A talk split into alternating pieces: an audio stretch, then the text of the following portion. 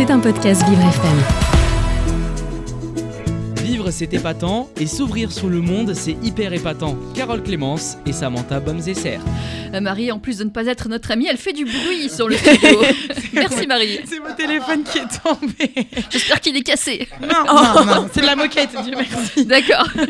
Aux États-Unis, un homme de 81 ans a survécu près d'une semaine dans sa voiture, enseveli sous la neige, Samantha. Oui, c'était le 24 février dernier. Il quittait sa maison de vacances en Californie pour rejoindre son domicile dans le Nevada. Et à un moment donné, l'octogénaire s'est trompé de chemin. Il s'est engagé sur une petite route et s'est retrouvé complètement bloqué à cause des grosses tempêtes de neige qu'il y avait eu aux États-Unis à cette période. Et en plus, dans la nuit, les températures ont rapidement chuté alors qu'il portait seulement un léger coupe-vent. Heureusement qu'il avait quand même une serviette et une couverture dans son véhicule pour se réchauffer. Et pendant près d'une semaine, il a mangé des croissants, des petits gâteaux et des bonbons qu'il avait va. au moins dans sa voiture. Ça va. However, Oui, et attendez, parce que pour s'hydrater, il ouvrait la fenêtre pour manger de la neige. Et c'est d'ailleurs à cause de ça que la batterie de son véhicule a lâché au bout du troisième jour. Parce que même s'il faisait tout pour l'économiser, au moment de faire remonter la vitre électrique, après avoir pris un peu de neige, la batterie a finalement planté. Il est donc resté dans sa voiture avec une fenêtre entr'ouverte pendant trois jours avant d'être retrouvé. Et comment il a été retrouvé au final? Eh Bien, la famille de l'octogénaire avait déclaré rapidement sa disparition, sa disparition pardon, et au bout de six jours, la police a réussi à le localiser, mais l'intervention des sauveteurs a pris quand même un peu de temps à cause des conditions météo. Il a finalement été récupéré par un hélicoptère et a été transféré en urgence à l'hôpital. La bonne nouvelle, c'est que les médecins ont déclaré qu'il n'y avait pas de signe d'hypothermie et qu'il était en parfaite santé pour son âge quand même, c'est fort. Oui, oui. Et euh, il a donc pu retrouver sa famille et leur a raconté, écoutez, ça c'est drôle, avoir sur, euh, suivi les conseils du programme de télé-réalité Survivor pour réussir à survivre. Comme quoi ça peut servir C'est parfois. utile. On n'imagine pas se retrouver dans ces situations, mais si, ça peut arriver. Ça c'est sûr. Et justement, son petit-fils a d'ailleurs fait passer un message d'espoir dans les médias. Il a déclaré que si quelqu'un se retrouve dans cette situation, il ne faut jamais arrêter d'espérer. Voilà. Et il faut. euh, alors, je sais pas quel, quel conseil il pourrait donner, mais pour survivre dans la neige à sa dans sa Bah, voiture. déjà, moi je donnerais le conseil d'avoir toujours à grignoter dans sa voiture Oui. et avoir une couverture. Des bonbons. Des Oui, bonbons, voilà. voilà. Mais pas que, mais. Si, c'est pour vous les bonbons, Carole. oui, c'est ça. Vivre, c'est épatant, et s'ouvrir sur le monde, c'est hyper épatant. Carole Clémence et Samantha Bomzeser. Et Samantha, nous sommes le 15 mars 2023 et il y a 51 ans, au jour pour jour, le film Le Parrain sortait au cinéma.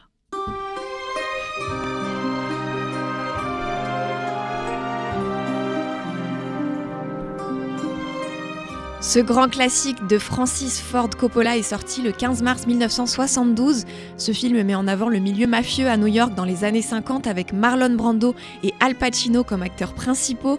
Le parrain a clairement marqué l'histoire du cinéma et a d'ailleurs remporté énormément de récompenses, parmi elles 3 Oscars, 4 Golden Globes et 3 Grammy Awards. Et ce qui ressort à chaque fois de tous ces prix, ce sont évidemment le meilleur film, le meilleur acteur pour Marlon Brando, le meilleur réal- réalisateur pour Francis Ford Coppola et bien sûr la meilleure musique de film pour Nino Rota.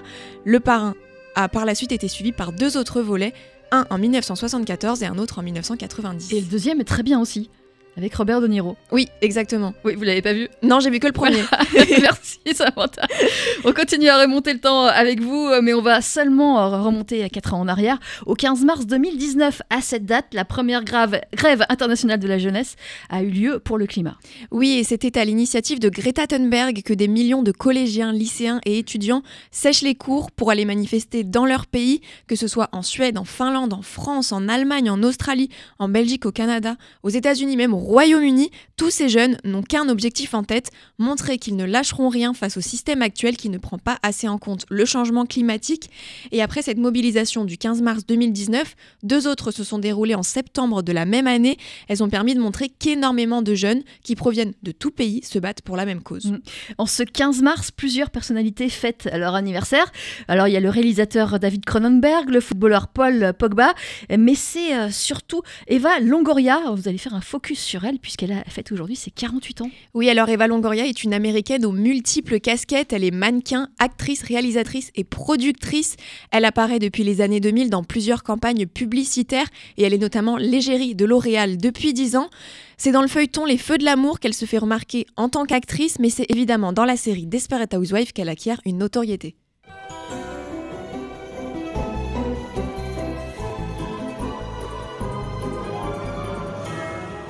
Elle y joue le rôle de Gabrielle Solis dans les 8 saisons de la série et c'est évidemment un personnage culte.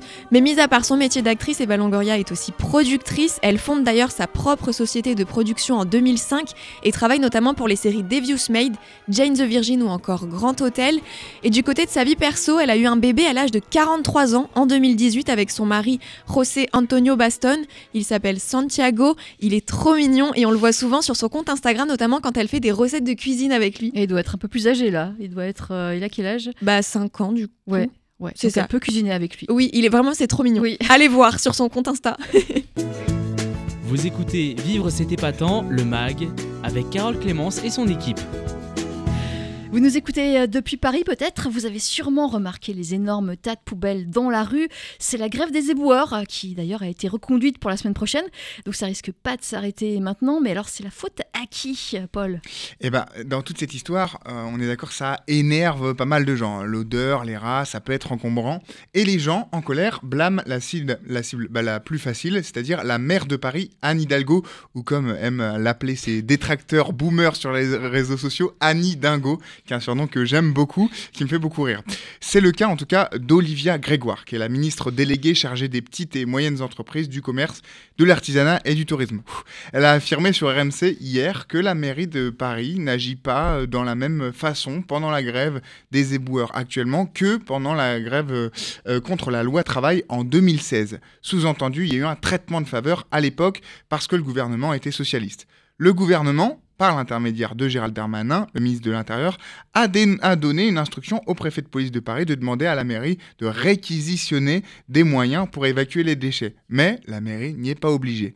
Et Olivia Grégoire prétend que Madame Hidalgo l'avait fait en 2016, contrairement à aujourd'hui. On l'écoute. Madame Hidalgo avait trouvé des solutions. Elle avait réquisitionné des sites d'incinération, elle avait réquisitionné des sites de décharge, elle avait fait appel à des équipes euh, du secteur privé pour soulager un peu l'insalubrité et l'amoncellement des poubelles. Donc des solutions, je vais vous dire, il y en a. Mais euh, est-ce que c'est vrai alors? Elle avait fait des réquisitions en 2016 Eh bien absolument pas. France Info explique qu'une réquisition, c'est un acte très encadré euh, légalement. Euh, c'est un acte très encadré légalement. C'est un arrêté pris par la mairie ou la préfecture en cas d'urgence pour la salubrité publique. Donc souvent on dit que oui, elle, elle n'agit pas parce qu'elle soutient la grève, mais en réalité, la mairie doit d'abord essayer de trouver d'autres solutions possibles et elles doivent avoir toutes échoué d'abord. Sinon, elle peut être accusée de ne pas respecter le droit de grève et son arrêté peut être annulé par la justice. Du coup, en 2016, Anne Hidalgo n'avait rien réquisitionné, mais elle avait fait ce que la loi lui demande en premier lieu, c'est-à-dire essayer d'autres solutions. Elle avait fait intervenir les forces de l'ordre pour débloquer deux garages à camions bennes, réorganiser les tournées des salariés non grévistes et demander aux entreprises privées de ramasser les ordures dans les arrondissements euh, d'habitude gérés par la régie publique. Et c'est ce qui est en train d'être fait en ce moment en fait. Mais il faut juste être un petit peu patient, c'est des négociations, ça prend du temps. Vous écoutez Vivre c'est épatant, le MAG, avec Carole Clémence et son équipe. Paul, ce week-end avait lieu euh, Speedon, un gros événement caritatif sur la plateforme euh, Twitch. Expliquez-nous ça. Alors, petit point vocabulaire avant de commencer. Twitch, c'est une plateforme de vidéo en direct, de live quoi. Ceux qui animent les, ces lives, c'est un peu comme vous, euh, Carole, s'appellent les streamers et ils interagissent avec euh, leur public qui s'appelle les viewers grâce à des messages sur un chat en direct. En gros, Twitch, c'est le site internet. Les streamers, c'est les personnes qui créent ce site, qui créent sur ce site. Les viewers, c'est ceux qui le regardent et ils discutent ensemble grâce au chat. Et la communauté française des utilisateurs de Twitch, c'est-à-dire les streamers et les viewers, est très active, surtout en termes d'événements caritatifs. Euh, vous avez peut-être déjà entendu Carole parler du Z, du Z Event. The Event, c'est un événement qui a lieu à l'automne sur Twitch et qui rapporte une dizaine de millions d'euros chaque année à différentes associations et ONG. Mais le Z Event, c'est pas le seul événement caritatif de l'année sur Twitch. Loin de là. Ce week-end, c'était Speedon. Ce sont euh, deux jours ou trois jours où des streamers s'affrontent en speedrun sur des jeux vidéo. Alors, nouveau point en vocabulaire, pas Oui, de panique. Speedrun. Le speedrun, c'est l'art de finir le plus rapidement possible un jeu vidéo, et c'est très technique et surtout super impressionnant à voir. C'est un vrai spectacle. Et donc, Speedon, ça s'est passé du 9 au 12 mars en public au Palais des Congrès à Paris et sur la chaîne Twitch de Mister MV, un des plus gros streamers français. Entre les dons des viewers, l'argent récolté par les places et le merchandising vendu sur place euh, et sur Internet pour l'occasion, 1 257 000 euros ont été récoltés en 75 heures de live non-stop. C'est une sacrée performance et cet argent bénéficiera, bénéficiera à l'ONG Médecins du Monde.